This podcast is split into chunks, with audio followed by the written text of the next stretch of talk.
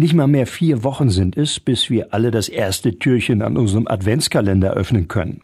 Und da gibt es mittlerweile ja ganz verschiedene Möglichkeiten, so einen Adventskalender zu befüllen. Der Rotary Club Bad Pyrmont hat sich in diesem Jahr wieder Partner gesucht, mit denen er einen Charity Adventskalender zusammengestellt hat. Marianne Weiland vom Rotary Club sagt zu der Aktion, jeder Cent, den wir mit diesem Adventskalender erlösen, geht in soziale Projekte und in soziale Projekte hier in Bad Pyrmont. Wir möchten in diesem Jahr drei Einrichtungen unterstützen. Das ist einmal der Kinderschutzbund, die planen ja einen kinderrechte Spielplatz. Dann möchten wir wieder die Stadtbücherei unterstützen mit der tollen Kinder- und Jugendabteilungen, die sehr aktiv sind. Und dann unterstützen wir die Diakonie Himmelstür mit ihren Projekten. Die 2500 Kalender kann man also für jeweils 5 Euro kaufen.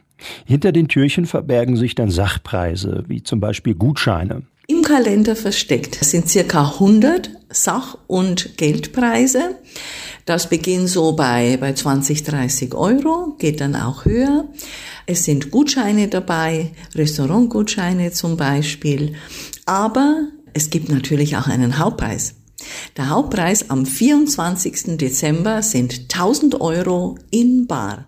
Auf jedem Adventskalender steht eine vierstellige Nummer. Das ist die Gewinnnummer des Kalenders.